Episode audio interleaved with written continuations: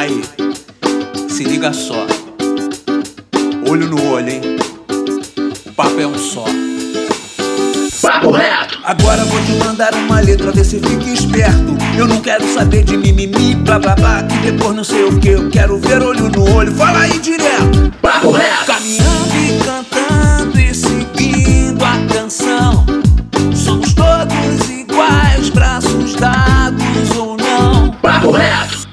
Fala, meu querido e minha querida, meu consagrado e minha consagrada. Nosso jovem brasileiro. Hoje não tem dois papos, hoje não tem papo torto e você sabe, né? Hoje tem papo reto. Esse podcast lindo, maravilhoso, estonteante, promovido pelo Instituto Reação. E nesse podcast vamos abordar o seguinte tema: responsáveis e adolescentes. Que angústias os dois sofrem durante esta fase, porque não é só adolescente, né? Os responsáveis também. Onde os responsáveis podem aumentar as suas responsabilidades. Sair ou não sair?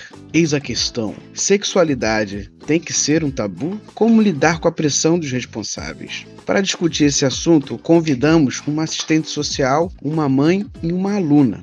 E quem vos fala nesse momento é o Pedro Aurélio, educador do Instituto Reação. E vamos construir esse debate junto com os nossos mediadores, que são os educadores do Instituto. Gilson George. Fala, Gilson. Olá, pessoas. Estamos aí. E a Mariana Barbosa. Oi, Mari. Bom dia, gente. Que delícia fazer esse podcast com esse povo que eu tô com tanta saudade. E também os nossos convidados, que são a assistente social Ludmila Carqueja. Olha esse sobrenome. Carqueja, sobrenome de uma planta maravilhosa, medicinal. Oi, Lud. Olá, pessoal. Tudo bom? Muito obrigada pelo um convite. Nós também convidamos a mãe Iana, Iana Magalhães. Oi, Ana. Oi, gente. Bom dia e a aluna Jennifer Santos. Oi, Jennifer! Oi, gente! Tudo bem? Sejam muito bem-vindas, tá? E pode começar mandando papo, Mari. Oi, gente, vou começar mandando papo pra Iana, que ela é a mãe mais falante do Instituto Reação. tudo bem, Ana? Oi, Mari, tudo bem?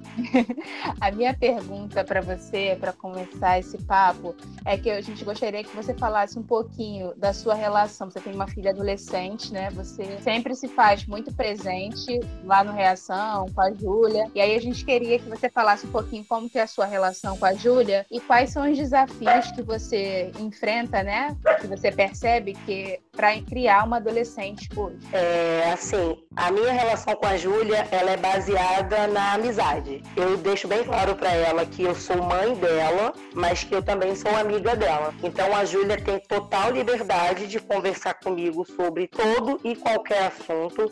É, não temos tabus, não temos é, assuntos proibidos entre nós. Ela pode conversar sobre qualquer coisa. Tem total liberdade para conversar comigo, entendeu? A minha maior dificuldade é quanto a impor limites. Porque eles estão numa fase que uns amigos podem tudo e, e explicar para a Júlia que ela não pode tudo é muito complicado.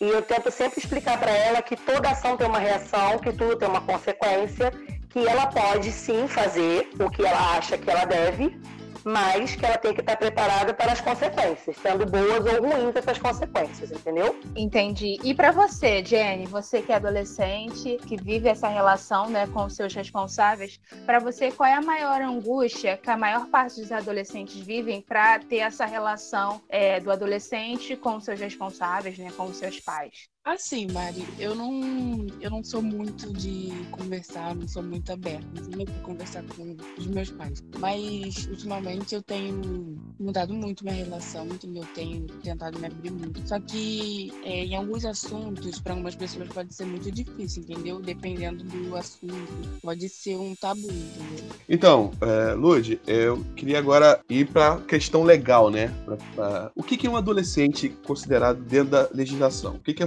considerado um adolescente? Quais são as legislações que regulam isso, né? Então, Gilson, no Brasil, nós temos o Estatuto da Criança e do Adolescente, mais conhecido como ECA, que nada mais é do que uma lei que foi promulgada em 90 e o adolescente, ele é, é aquela pessoa entre 12 e 18 anos de idade. É, eu não sou mais. É. É. Passei só um pouquinho.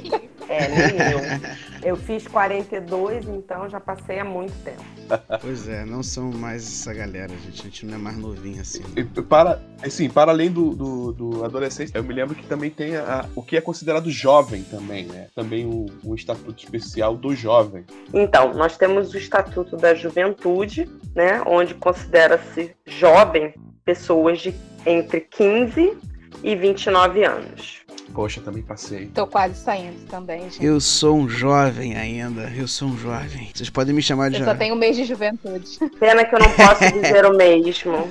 Sou uma jovem senhora. Ah, Vai, Mari. Ana, agora pensando nessa coisa da responsabilidade, né? Porque como o Lud falou, o adolescente é aquela pessoa que está entre 12 e 18 anos. E nessa fase é comum os pais sintam a necessidade de preparar esse adolescente para a vida adulta, né? Para as responsabilidades. E aí fica naquela, naquela coisa, né? Você nem é criança, nem é adulto, nem tem que fazer coisas, mas outras você não pode. Para você, enquanto mãe, quais responsabilidades que um adolescente deve ter? Pra mim, a principal responsabilidade que o adolescente tem que ter é com os estudos. Porque, assim, a grande maioria é, não trabalham, só estudam. Pra mim, a grande responsabilidade é essa: tem que estudar. Estudar, focar. E eu sempre falo pra Júlia que ela não, vai, ela não vai conseguir realizar os sonhos dela se ela não estudar. Ela sonha em ser uma arquiteta, ela sonha em fazer uma faculdade de arquitetura fora do Brasil. E eu falo pra ela que se ela não estudar, ela não, talvez não consiga, entendeu? Então, pra mim, a, a maior responsabilidade que eles têm que ter é com os estudos. Pra mim, é a principal. Isso também tem um pouco de relação, Iana, talvez com, com as diferenças geracionais, né? Eu, eu não sei qual a realidade da sua família, mas também tem uma questão das oportunidades que a sua geração teve e que essa nova geração está tendo que vocês não tiveram. Sim, com certeza, sim. E eu, eu, eu converso muito com ela sobre esse assunto. E eu dou total respaldo para ela, eu dou total suporte para ela. E as pessoas sabem disso, que eu faço possíveis e impossíveis para que ela tenha acesso a uma educação de qualidade, para que ela tenha todo o suporte para conseguir estudar, para conseguir conquistar os objetivos dela, porque eu, da idade dela, eu tinha vários sonhos que, infelizmente, por conta da minha condição, eu não consegui realizá-los. E hoje eu vejo que ela tem potencial, ela tem sim oportunidades únicas, oportunidades que são dadas a ela diariamente, oportunidades de ouro, para que ela consiga conquistar os objetivos dela sim, que ela consiga mudar a história dela, consiga mudar é, toda uma estatística. Então, é, agora eu vou falar sobre essas questões que são. Eu acho que tem a ver um pouco com, com o costume de cada família. E aí tem a ver também com, com como a, a família observa o entorno, né? A, a nossa sociedade. Porque eu, apesar de ser homem, eu fui um jovem um pouco preso, um adolescente preso em casa, sabe? Eu não podia sair muito, enfim. E aí, como vocês falaram aí, também minha responsabilidade era estudar. Então eu era esse jovem que ficava dentro de casa e era, tinha essa responsabilidade de estudar. Só que aí é natural que houvessem os conflitos, né? E aí eu queria saber como é que vocês, né, aí já as três responderam, como é que vocês lidam com esses conflitos, esses conflitos de, de ter liberdade para sair e, ah, em alguns casos, não ter liberdade, né? Essa- esse cerceamento de liberdade do jovem, que por vários motivos. Eu queria saber como é que vocês regulam isso, esse prende ou solta, é, qual é a questão da liberdade do adolescente. Então, sobre a minha situação, eu sou liberada até um certo ponto e pra mim, tipo, quando eu quero sair pra, com meus amigos, assim, meus pais sempre perguntam, né, pra onde é, com quem é, porque eles se preocupam, óbvio. E pra mim sair, eu preciso ter um limite, entendeu? Até uma certa hora e tal. Mas eu. É bem difícil de eu sair, entendeu? Porque eles confiam em mim, mas depende do lugar que eu vou, entendeu? Mas eu saio sim, mas com os limites. Você acha que esses limites eles são bons? Ou você acha que não? Acho que o adolescente deveria escolher irrestritamente onde ele tem que ir, que horas ele tem que voltar? Ou não? Ter limite é bom? Agora eu entendo que ter limite é bom, entendeu? Porque se fosse por nós adolescentes, nada iria dar certo, entendeu? Mas eu vejo que os pais estão certos, entendeu? Tem que ter limite pra tudo, mas muita gente não entende isso, né? E você, o Iana, saiu ou não saiu? Eis a questão. Como é que você lida com isso com a com a Júlia, é, e você acha que é importante também ter essa liberdade, um pouco assim dessa liberdade para o jovem? Como é que é? Sim, eu, eu acho que ela tem sim que ter uma certa liberdade. Isso eu e o pai dela a gente diverge muito quanto a esse assunto, porque ele acha que não e eu acho que sim. Mas a Júlia, é assim, eu agradeço muito a filha que eu tenho, porque a Júlia, as amigas chamam para ir ao cinema, ela me inclui nos passeios, porque eu sou a mãe palhaça, né? Sou a mãe animadora de circo. E aí ela, todos os passeios com as amigas, ela me inclui. Show, mamãe vai. A única mãe que tá lá no show com as amigas dela sou eu. Vou pro cinema com as amigas, vou pra show, vou pra praia. Junto fica eu e um monte de adolescentes, amigas dela, em volta de mim e ela, ela super curte sair comigo, entendeu? Mas também tem que ter o um momento dela de sair com as amigas dela, tudo dentro de um limite, no limite para voltar para o horário de voltar para casa, com quem ela vai, é, onde vão, entendeu? O telefone tem que estar sempre ligado. E é isso, entendeu? Acho que a confiança é a base. Tem que ter confiança. E eu tenho também que dar escolha para ela de ela também quebrar a cara, ela também é, ter as consequências dos atos dela, entendeu? Isso eu não posso evitar. Mas, Iana, rola uma angústia aí na hora de dar essa liberdade, porque eu imagino, né? Pensando na sociedade que a gente muito, hoje. Muito, muito, Mari. Você está entendendo? O coração é um infarto a cada cinco minutos. Eu imagino, até porque é, você fica nessa, né? Tipo, pô, ela precisa sair, ela precisa sair sim para conhecer, para poder conversar, para entender o mundo, conhecer o mundo também. Mas ao mesmo tempo a gente sabe que os riscos que isso implica. Mas ao mesmo tempo, se eu deixar preso também não dá, porque a pessoa tem que conhecer o mundo, tem que tomar porrada, tem que quebrar a cara, tem que sofrer essas entender as consequências dos seus atos, né? Eu imagino, cara, deve ser uma luta. É, é uma luta constante. Lud, você que acompanha também as famílias no Reação, acompanha essa, essa relação das famílias com os adolescentes, né, Lud? A gente passa horas, às vezes, conversando sobre isso. Qual é a sua opinião dessa coisa do controle da liberdade, da, do controle da, das escolhas? Qual é o seu posicionamento quanto a isso? Então, Mari, eu, assim como a Iana, né, eu penso que a palavra-chave dessa história toda é sim a confiança, né, que precisa né, existir é, entre o, o, o adolescente e o responsável, né? É óbvio né, que existem lugares né, próprios e impróprios para cada idade, e isso precisa ser sempre conversado e cabe ao responsável é, dar esse direcionamento. É óbvio, né, que tudo que tudo que é proibido, né, eu particularmente eu, eu acredito que não seja bom. Costumam até dizer, né, que o que é proibido é mais gostoso. Então eu sou a favor da conversa, né, e né, da verdade, da confiança, né, enfim, eu acredito nisso. Eu gostei, Lud, do que você colocou dessa questão do que tem situações que são próprias e outras que não são próprias, né? Eu acho que também, quando a gente fala de liberdade, a gente tende a, a, a liberdade como uma coisa boa, e ela é boa, mas a gente não pode esquecer que o adolescente, ele tá no, no processo de construção, então o adulto, ele é a pessoa que tem que ajudar ele a construir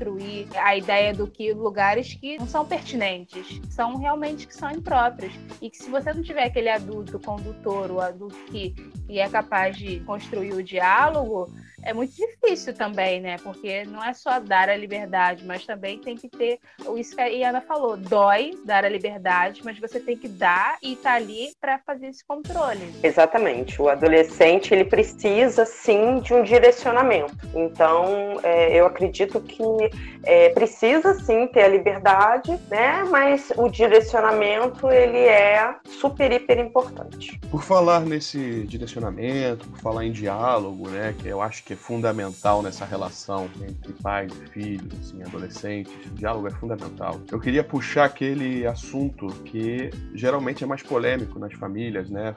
No, no diálogo sobre temas como sexualidade, o sexo e a sexualidade dentro da família. Se esse assunto é um tabu ainda e como é, é qual é a importância de falar sobre isso e como se deve falar sobre isso? Você pode continuar, Lud? Claro, posso sim.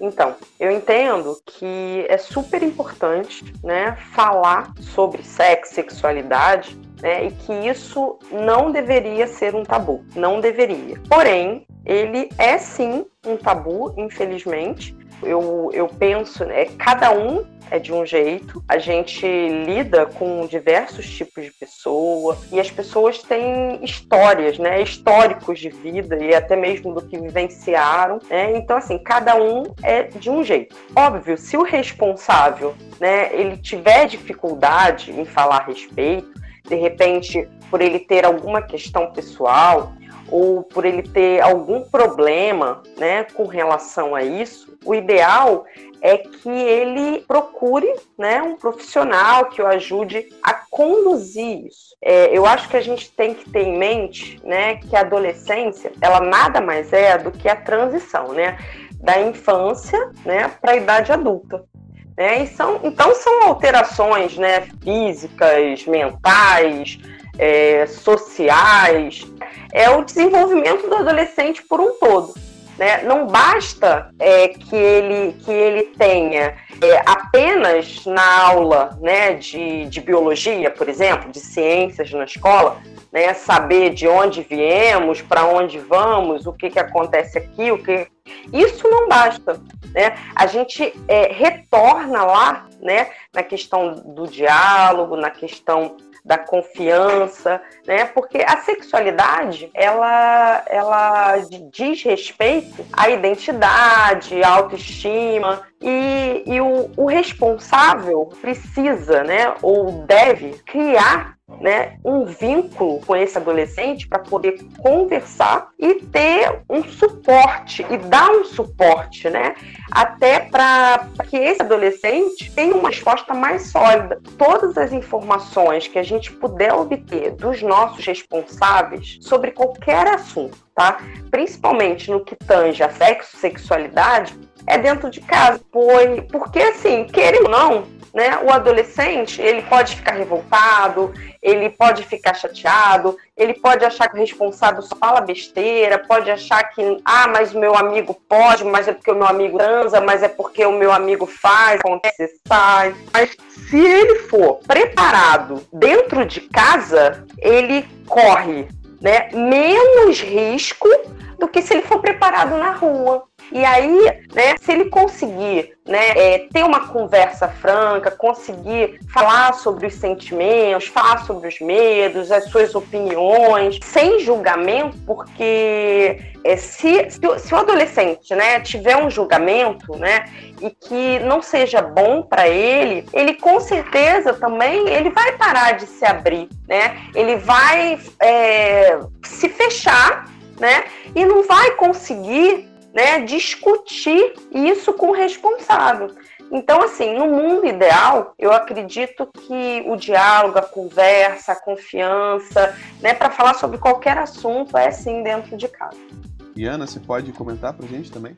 Sim, com certeza. É, assim, o assunto sexo e sexualidade na minha casa é, o pai não conversa sobre esses assuntos com a Júlia, ele é super contra conversar sobre isso com ela.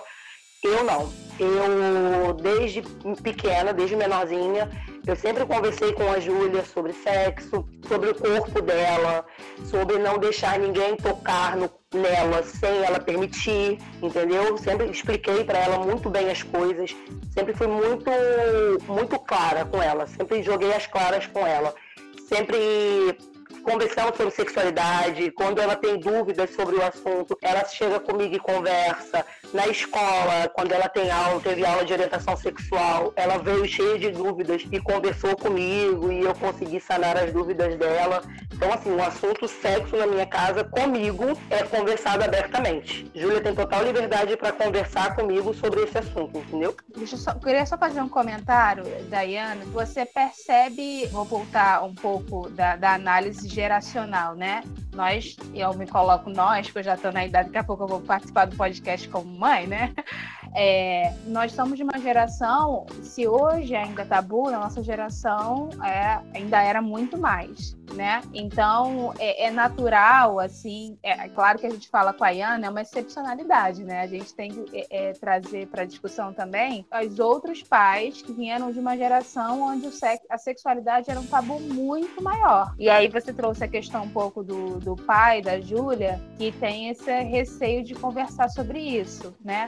Você poderia falar um pouco de como a nossa geração, né, é, não teve acesso a essas discussões e que agora a gente tem visto o quanto isso é importante. E antes não havia nem essa discussão de como que os pais deveriam conversar sobre isso, né? Antes, antes era tabu total. Sim, sim, Mari. É, a minha, meus pais nunca conversaram comigo sobre sexo e nem sobre sexualidade. E eu fui aprendendo com a mãe das minhas amigas, com as próprias amigas. Para minha mãe era muito difícil, é até hoje. Para minha mãe até hoje é muito complicado falar sobre sexo, porque ela vem de uma criação de 1951 e aí ela vem de uma criação que não se pode falar de sexo, que você a mulher é submissa ao marido e você tem que fazer tudo que o seu esposo quiser, mesmo que você não goste, mesmo que você não queira. Então, ela criou tanto a mim como a minha irmã tentando nos criar com este mesmo pensamento. E graças a Deus não deu certo. É, então, assim, a gente nunca conversou sobre sexo, é, primeira menstruação, ela explicou uma coisa muito vaga e quando aconteceu eu fiquei meio em pânico e uma mãe de uma amiga que me explicou o que que era.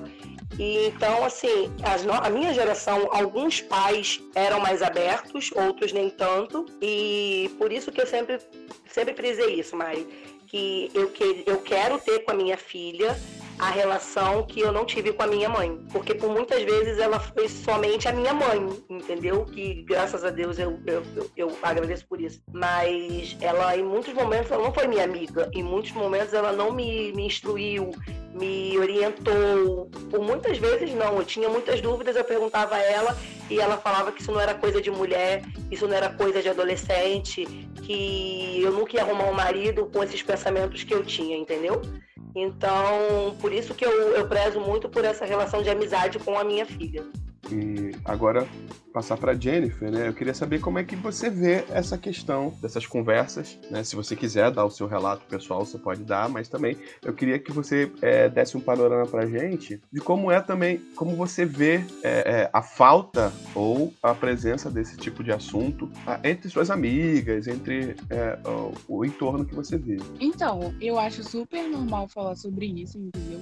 E às vezes é preciso sim falar sobre isso, porque muita gente não não sabe, não tem o apoio dos pais para falar sobre, mas aqui em casa eu não converso muito sobre isso, entendeu? Nós não conversamos, mas assim, com as minhas amigas, nós conversamos, falamos sobre esse assunto, mas aqui em casa não é, não é frequente, entendeu? Quando eu tenho uma dúvida, eu pergunto para minha madrasta. Eu não falo com meu pai, não, falo com minha madrasta. E para mim é super normal, entendeu? Eu acho que às vezes é preciso falar sim, porque até porque tem muita gente gente que eu vejo que tem dúvidas sobre esse assunto, quer falar sobre, mas não tem com quem falar, entendeu? A pessoa pode ser muito fechada. Vou aproveitar a tua resposta, Jenny, para emendar uma pergunta que tem exatamente também sobre isso, né? Porque na adolescência vão surgindo algumas transformações, né? E aí a gente não está falando só de corpo, da sexualidade, mas também as transformações da própria identidade, né? Vocês vão mudando, vão criando desejos para fazer coisas, ser, ter profissões, né? E isso às vezes parece muito distante, aí pode gerar uma angústia, né? Com a questão do corpo, com a questão da, da, da escola, com as coisas que vocês têm dificuldade de, de, de alcançar é, as relações, né, com, com namorado, com namorada, com ficante, eu escuto tudo isso meu quarto. Mas, enfim, essas coisas vão surgindo, não eram coisas que aconteciam na infância e passam a acontecer agora. E aí eu percebo também entre vocês o seguinte: existem alguns pais que não falam nada sobre isso, mas algumas vezes vocês também se sentem um pouco invadidos quando alguém quer discutir com vocês sobre essas mudanças, sobre as angústias que vocês vivem. E aí a minha pergunta é o seguinte: qual é a forma correta, sabe? Como é que os pais, os professores, como que a gente deve abordar vocês para conversar, para apoiar sobre essas mudanças que estão acontecendo, sabe? Porque a gente às vezes tem medo de ser invasivo, às vezes a gente tem medo de que vocês não querem conversar. E aí, dá alguma dica pra gente qual é a melhor forma de abordar vocês para ajudar mesmo, sabe, a passar por essas mudanças. Assim, Mari, eu acho que muita gente não apoia falar sobre esse assunto e, tipo, quando a, o adolescente quer falar, ele não fala por medo do que os pais vão pensar, né? Mas eu acho que para conversar mais sobre esse assunto, para falar mais, as famílias deveriam, tipo, que ser mais junto, entendeu? Mais amigos, conversar mais. E para você, Iana, como é que é essa coisa de, né? De, você já falou um pouco de como você lida com a Júlia, mas como é que faz para que você, o, os pais também não, não tenham uma abordagem mais invasiva, que pode às vezes até assustar o adolescente, porque muitas vezes ele lida com essas mudanças como se fosse um segredo, né? Como uma coisa que ninguém pode saber. Como é que faz esse, esse meio de campo de não ser nem invasivo, mas ao mesmo tempo é, é, não, não abordar isso, deixar o adolescente meio que sem alguém para se apoiar, né? Sim, não, Mari, eu muitas das vezes eu não pergunto. A maioria das vezes eu não pergunto. Eu espero ela vir com as dúvidas dela e às vezes eu vejo que ela tá me rondando, rondando, rondando. Aí eu pergunto: o que, que foi? Você quer falar alguma coisa? O que, que tá acontecendo? E aí ela se abre, aí ela conversa, tira as dúvidas dela sobre o assunto. Mas não fico perguntando sobre para não ser tão invasiva, até porque é a vida dela, independente da idade, independente dela ser minha filha, é a vida dela. Então ela tem que, eu tenho que saber é, até onde vai o meu limite com, com ela, entendeu? Embora eu queira participar da vida dela sempre, queira saber de tudo que está acontecendo e queira proteger ela o tempo inteiro, mas esse assunto eu deixo por conta dela, para ela me perguntar. E, mas eu estou sempre é, é, falando, ensinando, explicando como que são as coisas, entendeu? É, Iana, Oi. queria que você, você que é uma mãe assim, tu é mãe brother, né, irmão? Tu é mãe brother, tu, tu, tá aí, pá. E aí, eu queria saber assim, o que, que você pode dizer para os pais, né? Para terem essa convivência melhor com os filhos adolescentes, porque existe muito essa, essa dificuldade, né? Essa, esse embate entre o filho, o adolescente, o pai, e muito desse embate acontece porque muitas vezes existem mais a ordem do que o diálogo, do que entender os porquês, né? Aí você poderia dar uma dica, assim, essa é a última pergunta do nosso podcast, né? Nosso programa. E eu queria que você desse algumas dicas para os pais, os responsáveis, nesse sentido. É, assim, a minha, a minha dica principal é que sejam mais amigos dos seus filhos. Porque se os nossos filhos é, verem a gente não só como responsáveis, mas como amigos, eu acho que fica muito mais fácil a convivência, a intimidade, a confiança. Eles têm que ter confiança que não só a gente como pais, mas como amigos realmente, que se contar uma coisa, o segredo vai ficar ali guardado, que a gente vai tentar ajudar, que a gente vai tentar resolver, vai ensiná-los a melhor forma de resolver aquele problema. E é chorar junto, é rir junto, é sair junto. Porque as pessoas têm uma visão de que os pais são. Os pais têm essa visão que a gente não pode ser amigos dos nossos filhos, que a gente tem que ser somente pais. Amigos eles têm fora. Eu não penso dessa forma. Eu penso que se eu for amiga da minha filha, vai ficar muito mais fácil para ela a vida, entendeu? Ela vai ter dúvidas, ela vai poder vir falar comigo, ela não vai precisar recorrer à mãe de uma amiga para tirar dúvidas sexuais. Ela não vai precisar recorrer a uma amiga para tirar dúvidas sobre a vida, entendeu? Então, meu conselho para os pais é que sejam mais amigos dos seus filhos. Desarmem um pouco, entendeu? Se desarmem um pouco dessa, dessa armadura de pais super protetores que somos, isso é um fato, mas que a gente tem que tentar ser mais maleável, ser mais amigo, dar mais felicidade, dar mais alegria para a vida dos nossos filhos. E você, Lud, é, dentro da sua visão é, de assistente social, nas famílias que você assiste, o que, que você vê que está faltando e o que, que pode ter? O que, que, que você recomenda para os pais? Então, é, eu penso que os responsáveis, né, eles não podem, né, não, não devem negligenciar né, essas transformações né, dos adolescentes. Penso que eles precisam tentar não ser tão autoritários, que busquem né, informações para poder ajudar os seus filhos, caso tenham dúvidas. E também é uma fase né, que o adolescente ele precisa de autonomia e também, né, num processo aí educativo, para poder entender tudo, né, na vida, né, tem uma consequência. E a prática, qualquer coisa, é, de qualquer escolha, de qualquer qualquer coisa que se faça, né, tem uma consequência. E quanto aos adolescentes, né, que eles procurem sempre conversar com seus pais, falar dos sentimentos, falar dos acontecimentos, é, sem nenhum tipo de vergonha, sem nenhum tipo de medo, preocupação.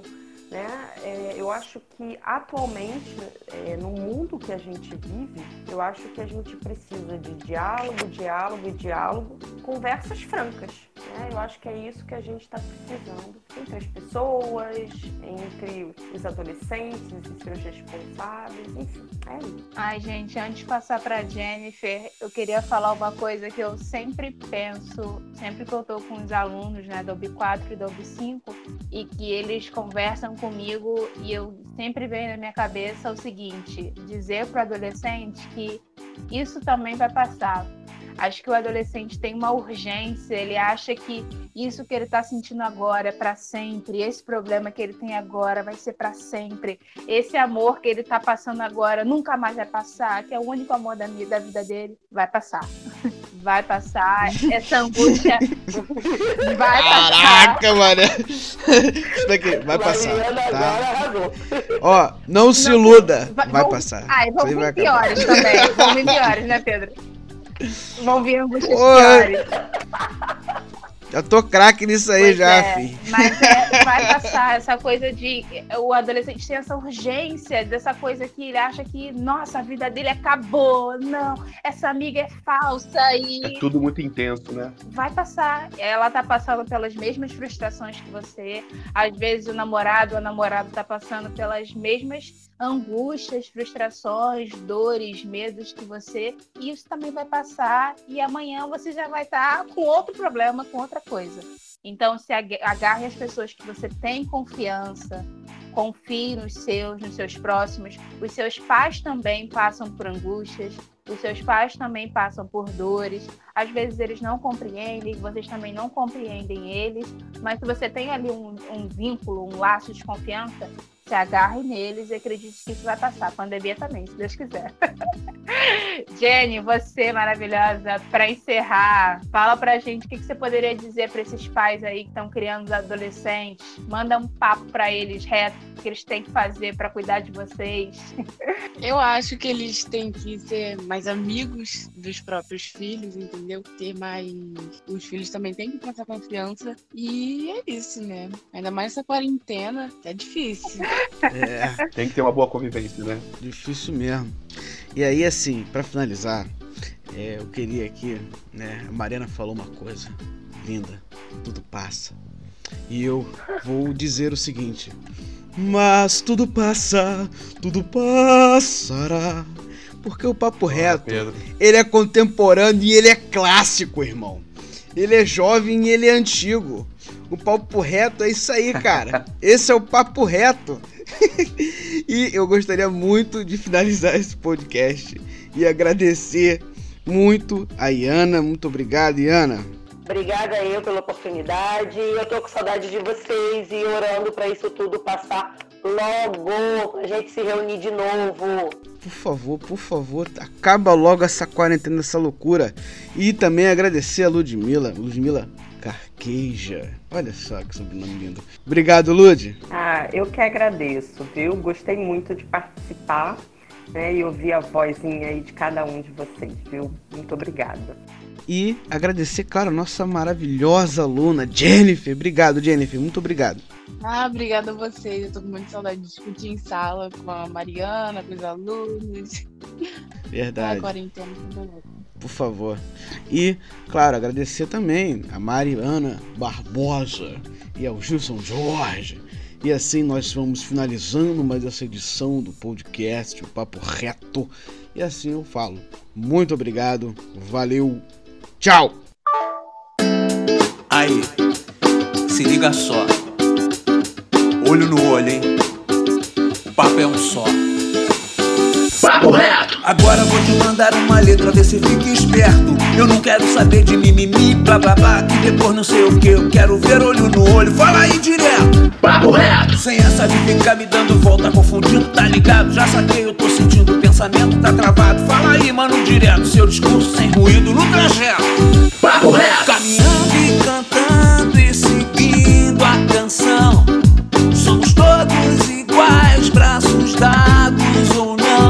Capoeira!